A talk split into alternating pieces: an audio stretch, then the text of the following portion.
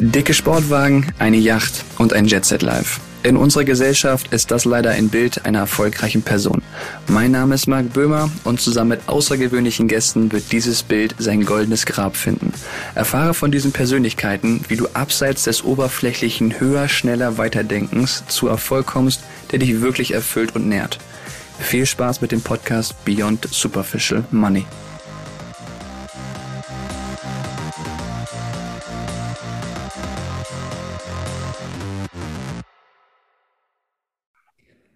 Wie schafft man es eigentlich, in der heutigen Zeit der Reizüberflutung und den unendlichen Möglichkeiten klaren Fokus zu haben? Dieser Frage werden wir uns heute widmen und mein Gast, den ich dazu eingeladen habe, hat diese Challenge für sich schon perfekt gemeistert. Zum einen ist er Director Portfolio Management und New Products bei der Eukon Digital GmbH, die unter anderem Kunden wie die Provinzial, VHV, Hoch Coburg und noch viele andere namhafte Großunternehmen betreuen. Zum anderen ist er noch Lehrbeauftragter an einer der größten und erfolgreichsten Hochschulen für angewandte Wissenschaften im Fachbereich Wirtschaft und Wirtschaftsinformatik. Und da ihm das auch alles noch nicht genug ist, hat er sich als Startup-Mentor den kreativen Köpfen in Deutschland verschrieben. Kurzum, ich freue mich auf ein Gespräch mit einem inspirierenden Mann, der sagt, die richtigen Fuck-Ups sind aus meiner Sicht die Dinge, die man nicht gemacht hat, wo man Chancen gesehen und sie nicht ergriffen hat. Schön, dass du heute hier bist, Dr. Volker Meise. Ja, vielen Dank. Danke, dass ich hier sein darf. Wir leben ja in einer Welt voller Reizüberflutung und Unmengen an Möglichkeiten. Wie findest du für dich denn persönlich heraus, welche Chancen du unbedingt ergreifen musst? Das ist eine sehr gute Frage. Ich, wenn man davor steht, äh, überlegt man immer, oh, was äh, soll ich das machen, soll ich das nicht machen? Und ähm, es gibt so ein paar Dinge, an denen ich mich ausgerichtet habe, äh, die sehr grundsätzlicher Natur sind. Äh, das ist zum einen erstmal das, was man nicht so einfach ändern kann oder will. Das ist die Familie, äh, die, die im Zweifel äh, dann, dann vorne steht und wo ich dann entscheide, ist das etwas, was ich jetzt angehen will, was äh, uns als Familie nach vorne bringt oder vielleicht nur mich und dann die anderen nicht. Und da gab es so ein, zwei Entscheidungen in Sachen auch, ähm, bleiben wir am Standort, ziehen wir irgendwo anders hin, äh, sowas in der Ecke, äh, dass, dass da schon mal, ja, was schon sehr, sehr wichtig ist. Und wenn man quasi diesen, diese so ein paar Grundsatzentscheidungen hat, dann äh, geht es eigentlich immer dahin, äh, was, was macht mir Spaß, was erfüllt mich insbesondere und was bringt mich voran, wo kann ich was, was Neues äh, lernen, ähm, wo kann ich meine Fähigkeiten einsetzen und da in die Richtung soll es eigentlich immer gehen. Und natürlich ist, das kann man nicht ganz negieren, das Thema Finanzen natürlich auch mal so ein bisschen so ein, so ein Nebenkriegsschauplatz, ja, insbesondere wenn man dann halt eine Familie hat, äh, die sich darauf verlässt, dass auch so ein bisschen Geld reinkommt, ähm, dann muss man das auch mal äh, gewichten. Aber es ist auf keinen Fall nur das einzige Kriterium. Spannender Punkt. Äh, du hast was angesprochen schon am Anfang, was eigentlich bei mir auf der Liste der Fragenliste so ein bisschen weiter unten war, aber wir können es gerne mal vorziehen, und zwar das Thema Familie. Ich ja. meine, ich habe es ja am Anfang gesagt, du hast irgendwie drei Schwerpunkte. Du bist bei Eukon unterwegs, äh, wo du eine Riesenverantwortung hast, du bist Startup-Mentor und du bist dann eben noch äh, bei der Hochschule aktiv. Ähm, wo baust du für dich deine Familie ein und wo setzt du für dich Breaks und Pausen? Ja, ich versuche, dass keins von diesen, ähm, von Themen, diesen Themen überhand nimmt. Das heißt, äh, die die Belastung, wenn man alles zusammennimmt, sollte schon im Rahmen bleiben. Ich habe also auch keine 60-Stunden-Woche und das wollte ich auch nicht, nicht haben. Natürlich gibt es immer mal, immer mal Tage, wo es halt ein bisschen länger geht. Das, das ist aber normal, aber das sollte halt wirklich auch nicht überhand nehmen. Und ich habe Gott sei Dank mit Eukon einen sehr verständnisvollen Arbeitgeber, mit dem ich genau das abgestimmt habe, dass ich auch Startup-Mentor bin, dass ich halt an einer, an einer Hochschule, an einer Fachhochschule einen wirklich kleinen Lehrauftrag habe. Das ist jetzt nicht so riesig und da kann ich dann eben auch zum Beispiel die Tage, in denen ich Seminar gebe, ähm, bin ich eben, ähm, ja, bin ich dann nicht im Büro, äh, also auch nicht verfügbar, jetzt mal vom Homeoffice abgesehen. Und das ist dann auch kein, das ist dann auch kein Problem, äh, weil ich halt dann auf der anderen Seite natürlich auch ähm, ein paar ja, Dinge auch für die, äh, für die Firma dann mal, dann mal tun kann und mal über das die Werkstudenten mal anfragen kann, äh, wo dann halt beide partizipieren, sowohl die Fachhochschule, die Studierenden als auch, auch die Firma. Und so greift das ineinander. Und so ähnlich ist es beim Startup. Äh, das, das macht mir halt einen riesen Spaß. Ähm, da bin ich dann natürlich auch mal auf Veranstaltungen, die während der Arbeitszeit sind. Aber genauso bin ich dann eben abends mal auch unterwegs oder, oder am, am Ende des Arbeitstages und habe dann die Videokonferenzen mit den, mit den äh, Startups und äh, bespreche mich mit denen. Das geht alles so Hand in Hand. Insgesamt versuche ich dann aber, dass das, wie gesagt, äh, nicht, äh, nicht überhand nimmt. Und dass das Ganze in Münster ist, tut da natürlich auch noch einiges dazu. Da sind die Wege nicht so weit. Da kann man am Fahrrad mal eben in den Hafen fahren und äh, sich da zusammensetzen. Und das äh, ist dann auch eine gute Abwechslung. Ja, krass. Ähm, ich ich versuche mich gerade so ein bisschen in den Hörer rein zu versetzen und ähm, ich kann verstehen, was du meinst. Man versucht nicht Überhand zu nehmen. Weil es, glaube ich, ganz, ganz viele interessiert ist, naja, wie gestaltet man das? Ich meine, du hast diese drei Themenfelder, du hast quasi drei Schienen, auf denen du gleichzeitig fährst. Ähm, wie schaffst du es für dich oder wie machst du das vielleicht? Hast du so drei Tipps oder drei Sachen, wo du das für dich selber handhabst, wo du sagst, okay, jetzt fokussiere ich mich auf das, dann kommt das, dann kommt das. Also wie schaffst du diese drei Themenfelder mit trotzdem so einem großen Fokus ähm, gut und perfekt zu bedienen? Ich versuche zum einen, dass wenn ich das eine mache, nicht noch das andere nebenbei zu machen. Also ähm, mhm. das ist ja immer sehr, ähm, sehr verlockend, dass man, dass man äh, versucht, irgendwie alles parallel fahren zu, äh, zu müssen. Und wenn ich halt ähm, mir Termine freigeräumt habe, zum Beispiel für, für Startup-Sachen, dann bleiben die eben auch frei, es sei denn, es explodiert jetzt irgendwas. Aber ähm, dann sind die Termine halt da geblockt und dann ähm, nehme ich da eben auch keine andere an und dann bin ich halt äh, für, die, für die Startups da und dann konzentriere ich mich da drauf.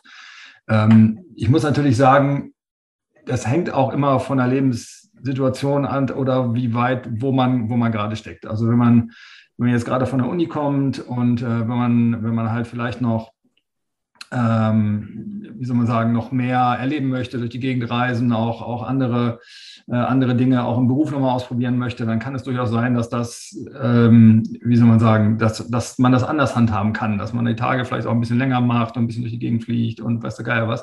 Und das ist alles fein, das ist alles gut. Ähm, in, wie gesagt, in meiner Situation mit, mit äh, mit einer Familie ist es dann so, dass ich dann eben auch konsequent mal Nein sage und sage, das funktioniert jetzt halt nicht, das mache ich halt heute jetzt nicht mehr fertig. Ja, das, das geht halt nicht. Und muss halt schauen, dass ich, dass ich das im, im normalen Arbeitsalltag unterbekomme. Und dann hat man irgendwann natürlich auch so eine gewisse ja, äh, so, ein, so, ein, gewisses dickes Fell, wo man sagt, äh, nicht alles, was an einen herangetragen wird, kann man dann eben auch abarbeiten oder muss man eben auch mal schauen, wie man das dann, wie man das dann löst. Diese, diese Möglichkeit habe ich vielleicht auch, weil ich natürlich Mitarbeiter habe, die ich im Zweifel dann mal einbeziehen kann oder die mir halt auch sehr, sehr dann helfen. Ähm, das hat man in jungen Jahren sicherlich nicht. Da ist man in einer anderen Situation, muss man das vielleicht ein bisschen anders angehen. Ähm, aber auch hier ist es, glaube ich, ideal zu sagen, ich mache bestimmte Dinge richtig gut weil ich mich darauf konzentrieren Dingen kann und andere Dinge kann ich dann halt vielleicht auch gar nicht mehr machen, bevor ich sie eben nur so halbherzig mache und es kommt nichts Vernünftiges bei raus. Und mhm. genauso sehe ich es auch bei, bei äh, meinen Mitarbeiterinnen und Mitarbeitern. Da muss ich auch sehen, dass die nicht äh, zu viel immer noch oben drauf bekommen und äh, dann irgendwann äh, sich nicht trauen, Nein zu sagen und äh, dann geht es halt in die falsche Richtung. Dann werden sie überlastet und dann ähm, machen sie halt auch irgendwann ja äh, keinen guten Job mehr, weil sie einfach, weil sie einfach dann äh, zu viel gleichzeitig machen oder auch äh, dann irgendwann nicht mehr können und das darf schlichtweg einfach nicht passieren. Ja, spannend. Ähm, das Thema, was ich, was ich, was ich gerne nochmal angehen würde, ist das Thema Nein. Also wenn ich hm. darüber selber nachdenke, ähm, glaube ich, ist es bei mir eine große Baustelle, wo ich, wo ich einfach sage, okay, das, das Nein zu Sachen, wo man sagt, okay, da ist eine Möglichkeit, da ist eine Chance irgendwie, jetzt dazu Nein zu sagen, ähm, ist dann irgendwie die Gefahr und dann erwische ich mich irgendwie zwei Wochen später in der Überforderung, weil es dann vielleicht doch diese eine Sache zu viel war. Ähm, wie war das bei dir? Wann hat das bei dir begonnen, dass du verstanden hast, okay, das Nein ist positiv oder ein Ja für mich oder für meine Familie und ähm, es ist in Ordnung, auch mal Sachen liegen zu lassen? Wo entstand das bei dir? War das schon am Anfang?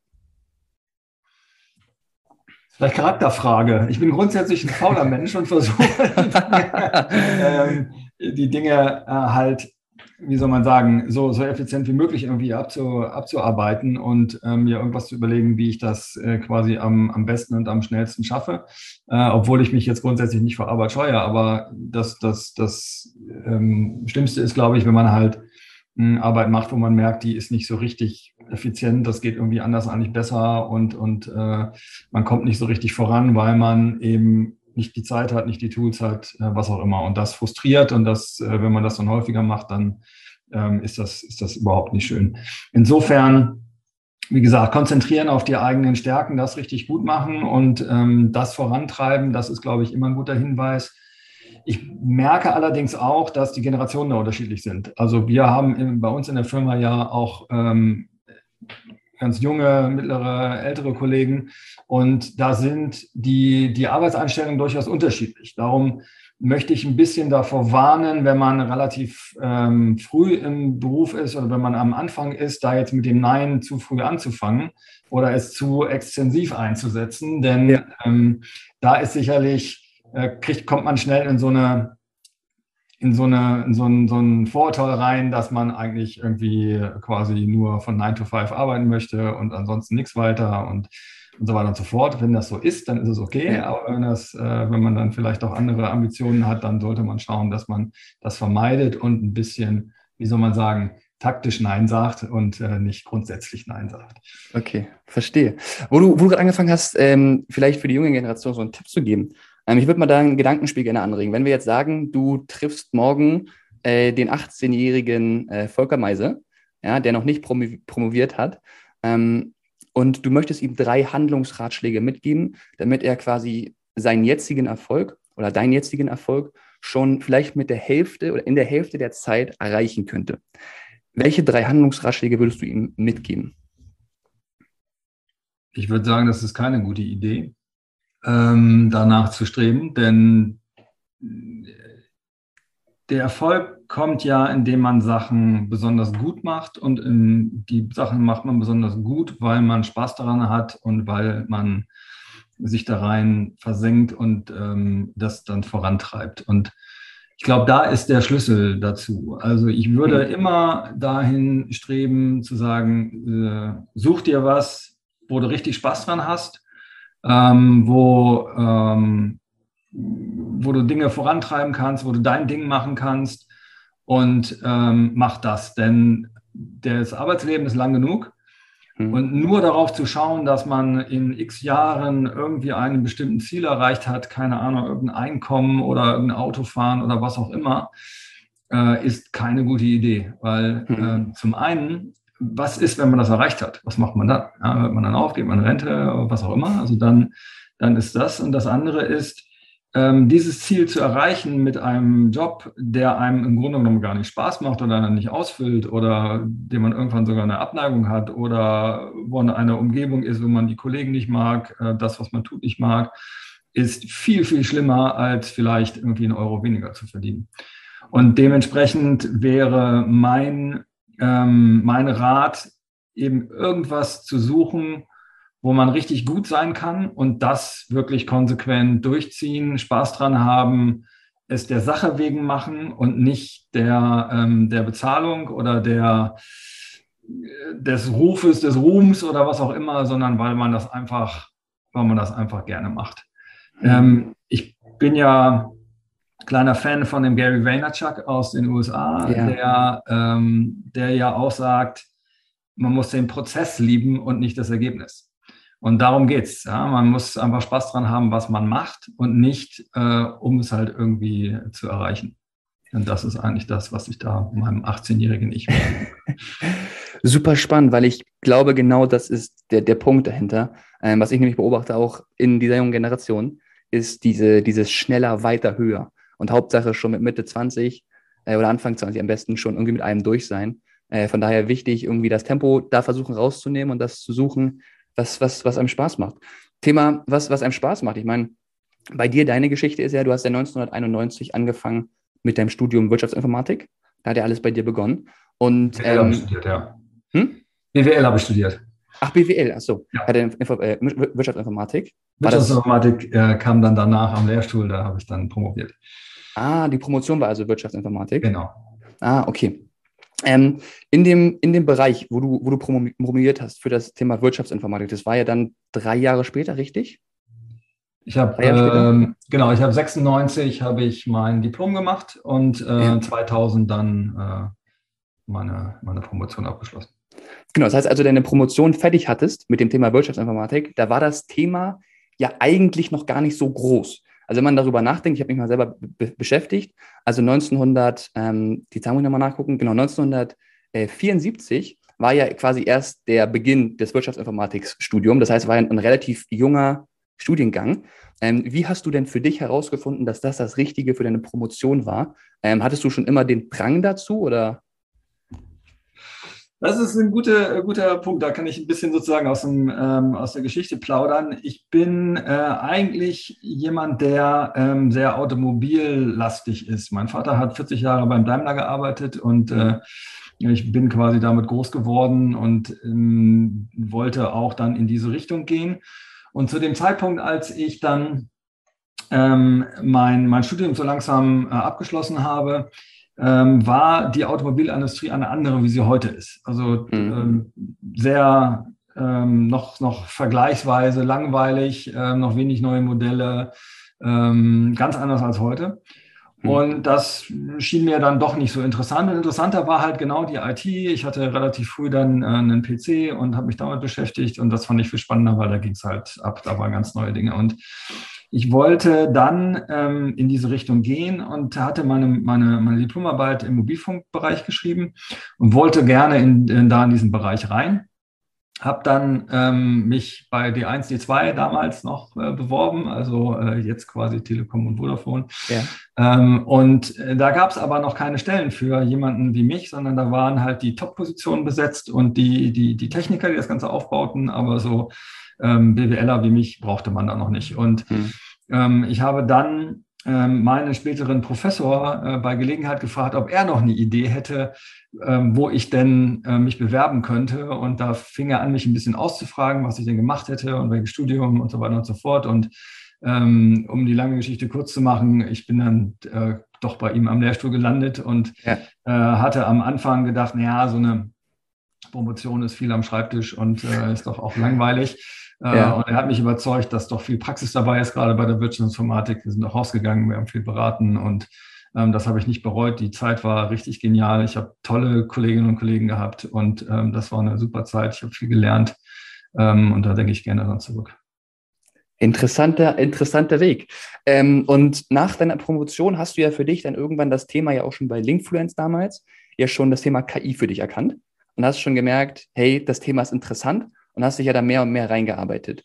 Ähm, in diesem Bereich KI gibt es ja so zwei Lager. Also die eine, das eine Lager sagt ja, KI ist die Zukunft und wir müssen irgendwie alle mögliche Macht da reinstecken und das muss irgendwie jetzt vorangehen. Und die zweite Seite ist ja so ein bisschen vielleicht von Hollywood, äh, Hollywood ein bisschen äh, verschreckt, so die übernehmen uns irgendwann und äh, dann sind wir irgendwie komplett ersetzt. Ähm, wie könnte man deiner Meinung nach diese beiden Lager irgendwie ein bisschen zusammen verbinden um ja, gemeinsam voranzukommen, damit Lager 2 vielleicht ein bisschen weniger Angst hat und äh, Lager 1 es vielleicht nicht so ein bisschen übertreibt. Also wie würdest du diese Lager verbinden? Ich glaube, Transparenz ist da alles, was, ähm, was zählt. Und das sehen wir auch bei der Eukon, bei unserem Einsatz der von, von KI, äh, wo wir nicht die KI als Blackbox haben, wo wir sagen, mhm. ähm, da geht irgendwas rein und kommt irgendwas raus und in der Mitte hat die KI dann irgendwelche Magie ähm, gemacht, sondern ähm, wir, wir zeigen an, was sind eigentlich die, äh, die Punkte, die jetzt die KI entschieden hat, beziehungsweise warum hat sie das entschieden, welche ausschlaggebenden ähm, äh, Punkte waren da. Und das kommt äh, sehr gut an und so fasst man Vertrauen da zur, zur KI. Ja? Warum ist, wurde eine Entscheidung gefällt? Und ich glaube, es ist wichtig, mehr über die KI zu wissen, nicht über die Modelle. Ich bin auch keiner, der jetzt irgendwie ein KI-Modell aufstellen könnte. Ich bin eher derjenige, der, der schaut, wie kann man ähm, die KI einsetzen und wofür eignet sie sich und wie sind die Voraussetzungen und ähm, was kann man damit noch so alles machen. Und es ist auch vollkommen klar, dass die KI halt nicht immer richtig ist. Das ist halt, das ist, ja, es ist eine, es gibt immer eine gewisse Wahrscheinlichkeit, wo sie eben auch äh, wo sie eben auch äh, Fehler macht. Und, und ähm, das, das Verständnis dafür, dass, äh, dass sowas vorhanden ist und dass man damit leben muss und dass man sie äh, aber die, die Vorteile der KI halt einfach diese Fehler natürlich überwiegen müssen. Ähm, das wäre, wäre hilfreich, um einen etwas entspannteren Umgang damit zu haben. Ja. Ähm, und dementsprechend ist da, glaube ich, so ein bisschen die Aufklärung, äh, wie das funktioniert, was da gut ist, was da nicht so gut ist, das wäre das wär klasse für beide Seiten. Hm. Okay, verstehe, ja. Ähm, weil ich fand es un unheimlich spannend. Ich war ja auf der OMR in Hamburg und da stand ja, ja. auch äh, eine, eine KI. Und das war schon ziemlich, auf der einen Seite sehr, sehr, sehr inspirierend, das mal zu sehen, aber irgendwo auch schon spooky, wie weit das Ganze irgendwie ist. Du stehst davor und sprichst mit einem Roboter, aber der antwortet halt einfach wie ein Mensch. Von daher, ich bin sehr gespannt, was da in der Zukunft kommt. Und äh, wo wir auch beim Thema Zukunft sind, würde ich ganz gerne zum Ende mit dir nochmal so, ein, so einen Blick mal in die Ferne mal wagen, weil du bist ja selber auch Startup-Mentor im, im Tech-Bereich und äh, bewegst da ja auch äh, einige Startups auch mit und versuchst da eben mit zu coachen. Auf was können wir uns denn zukünftig vielleicht deiner Ansicht nach freuen? Was, was wird vielleicht auch aus dem deutschen Startup-Sektor ein bisschen rauskommen? Ich, gefühlt ist es ja immer so ein bisschen in der Krise. Man sagt immer so, ja, die Startups in Deutschland scheitern alle ähm, oder der Großteil davon. Auf was dürfen wir uns deiner Meinung nach in der Zukunft in dem Tech-Bereich freuen und gibt es irgendwann die Möglichkeit, mal mit der USA vielleicht auch mitzuhalten? Puh, da muss ich eben meine Glaskugel rausholen. ähm, ich glaube, das ist schwer vermessen zu sagen, wenn ich, wenn ich das wüsste, wenn ich da den Überblick hätte, das alles einschätzen zu können, weil der Startup-Sektor ist natürlich riesengroß. Klar. Und ähm, da gibt es viele, viele äh, Branchen, ähm, die halt ganze Spezifika haben, wo es halt richtig vorangeht und andere vielleicht nicht so. Und ähm, da kann ich jetzt nicht für alle sprechen. Ich, ähm, zum Thema USA, um das vorwegzunehmen, die USA haben natürlich immer einen Vorteil und das ist die Größe des Marktes. Das heißt, wenn man ein, ein Thema ähm, ähm, vorantreibt, welches in, also in der Regel hat man immer einen, auch einen lokalen Einschlag, sei es über die Sprache oder sei es über die Geschäftslogik oder über was auch immer. Und äh, wenn man in Deutschland das gleiche aufbaut wie in den USA, hat man halt in den USA, ich glaube, 300 Millionen äh, Menschen und in Deutschland vielleicht 80, bevor man wieder ins nächste Land ähm, muss, wo alles wieder anders ist, wo es andere rechtliche Regelungen gibt, wo es andere Sprache gibt, wo es andere Kulturen gibt. Und dementsprechend ist das alleine schon ein Vorteil, der, ähm, der, der immens ist, also der einfach an der mhm. Struktur. Und ähm, das Thema Finanzierung und Co. kommt dann noch oben drauf, aber da, da will ich jetzt gar nicht drüber sprechen. Das kennt im Grunde genommen ja auch jeder. Ich glaube, wo wir in Deutschland ähm, sehr gut drin sind, ist die ähm, Themen, die, die die Ingenieursausbildung betreffen. Also wir sind, äh, haben extrem ähm, fähige Leute aus den, aus den Universitäten. Jetzt auch gerade wieder ein, ein Start-up, ähm, was ich mit großer Begeisterung coache, was äh, sich im Energiesektor bewegt. Und ähm, es ist wahnsinnig toll, was, äh, was, was da auf die Beine gestellt wurde und in welche Richtung das geht. Ähm, ich glaube, da sind wir, da sind wir stark. Alles, was jetzt auch mit ähm, Energiewende, mit äh, nachhaltigen Wirtschaften zu tun hat. Ich glaube, da, das ist echt ein Thema, was aus Deutschland getrieben wird und was wir auch treiben sollten, äh, weil wir da stark sind. Hm, eher so die Convenience-Themen, die Social-Media-Themen, die sehe ich äh, vielleicht eher ein bisschen in den USA. Da sind, ähm, da sind wir manchmal zu nüchtern in Deutschland. Ähm, und äh, insofern würde ich, wenn ich jetzt, wenn ich jetzt mal einen Schwerpunkt setzen würde, würde ich das wirklich in Sachen Umwelt, Nachhaltigkeit, Energie, ESG, ähm, diese Thematik, die, die würde ich es äh, mal äh, als, als Fokusthema nennen. Spannend. Spannend. Ich habe äh, hab noch so viele Fragen, die alle offen sind, aber ich glaube, die würden jetzt den Rahmen hier komplett sprengen in, in dem Podcast. Und äh, von daher möchte ich mich einfach bei dir bedanken, dass du dir die Zeit genommen hast, dass wir mal ein bisschen einblicken konnten, wie du für dich deine Chancen rausfindest, wie du für dich dein, deine Möglichkeiten gesehen hast und vor allen Dingen, wie du auch in deinem Berufsfeld jetzt aktuell so ein bisschen die Zukunft siehst und uns da mal ein bisschen mitnehmen konntest. Ähm, wenn auch euch diese Folge so viel Mehrwert mitgegeben hat wie mir, dann lasst doch gerne mal ähm, eine Rezension für den Podcast da und vielleicht wird es dann ein bisschen leichter, äh, Volker Meiser nochmal zu uns in den Podcast zu holen, damit wir noch ein bisschen mehr über seinen Werdegang vielleicht erfahren dürfen und das eine oder andere daraus noch mitnehmen können. Mir bleibt nur, nur noch zu sagen, ähm, dass ich sehr dankbar bin für die Learnings heute, die ich daraus mitnehmen durfte. Und deshalb jetzt äh, Tschüss von mir heute und ich freue mich, wenn ihr wieder beim nächsten Mal einschaltet, wenn es wieder heißt Beyond Superficial Money. Das letzte Wort möchte ich wie immer meinem Gast überlassen, Dr. Volker Meiser. Ja, vielen Dank. Mir hat es auch Spaß gemacht. Und ähm, ich möchte noch quasi als letztes auf das erste Wort zurückkommen. Du hast das Zitat äh, von mir genannt. Ähm, die richtigen Fuck-ups sind die Sachen, die man nicht gemacht hat. Und äh, ich glaube, das ist das, was ich äh, jetzt zum Schluss auch sagen würde. Äh, liebe Leute, macht das, was euch Spaß macht. Probiert es aus. Ähm, es nicht zu tun, könnt ihr in der Regel nicht nochmal machen. Ähm, also äh, lieber ausprobieren, wenn es nicht funktioniert, so what, weiter geht's. Äh, und ähm, man, man kann daraus nur lernen und das, äh, das ist, glaube ich, das, das Entscheidende. Und so, so sollte man das angehen äh, und dann hat man auch, glaube ich, kommt man dahin, wo man hin möchte.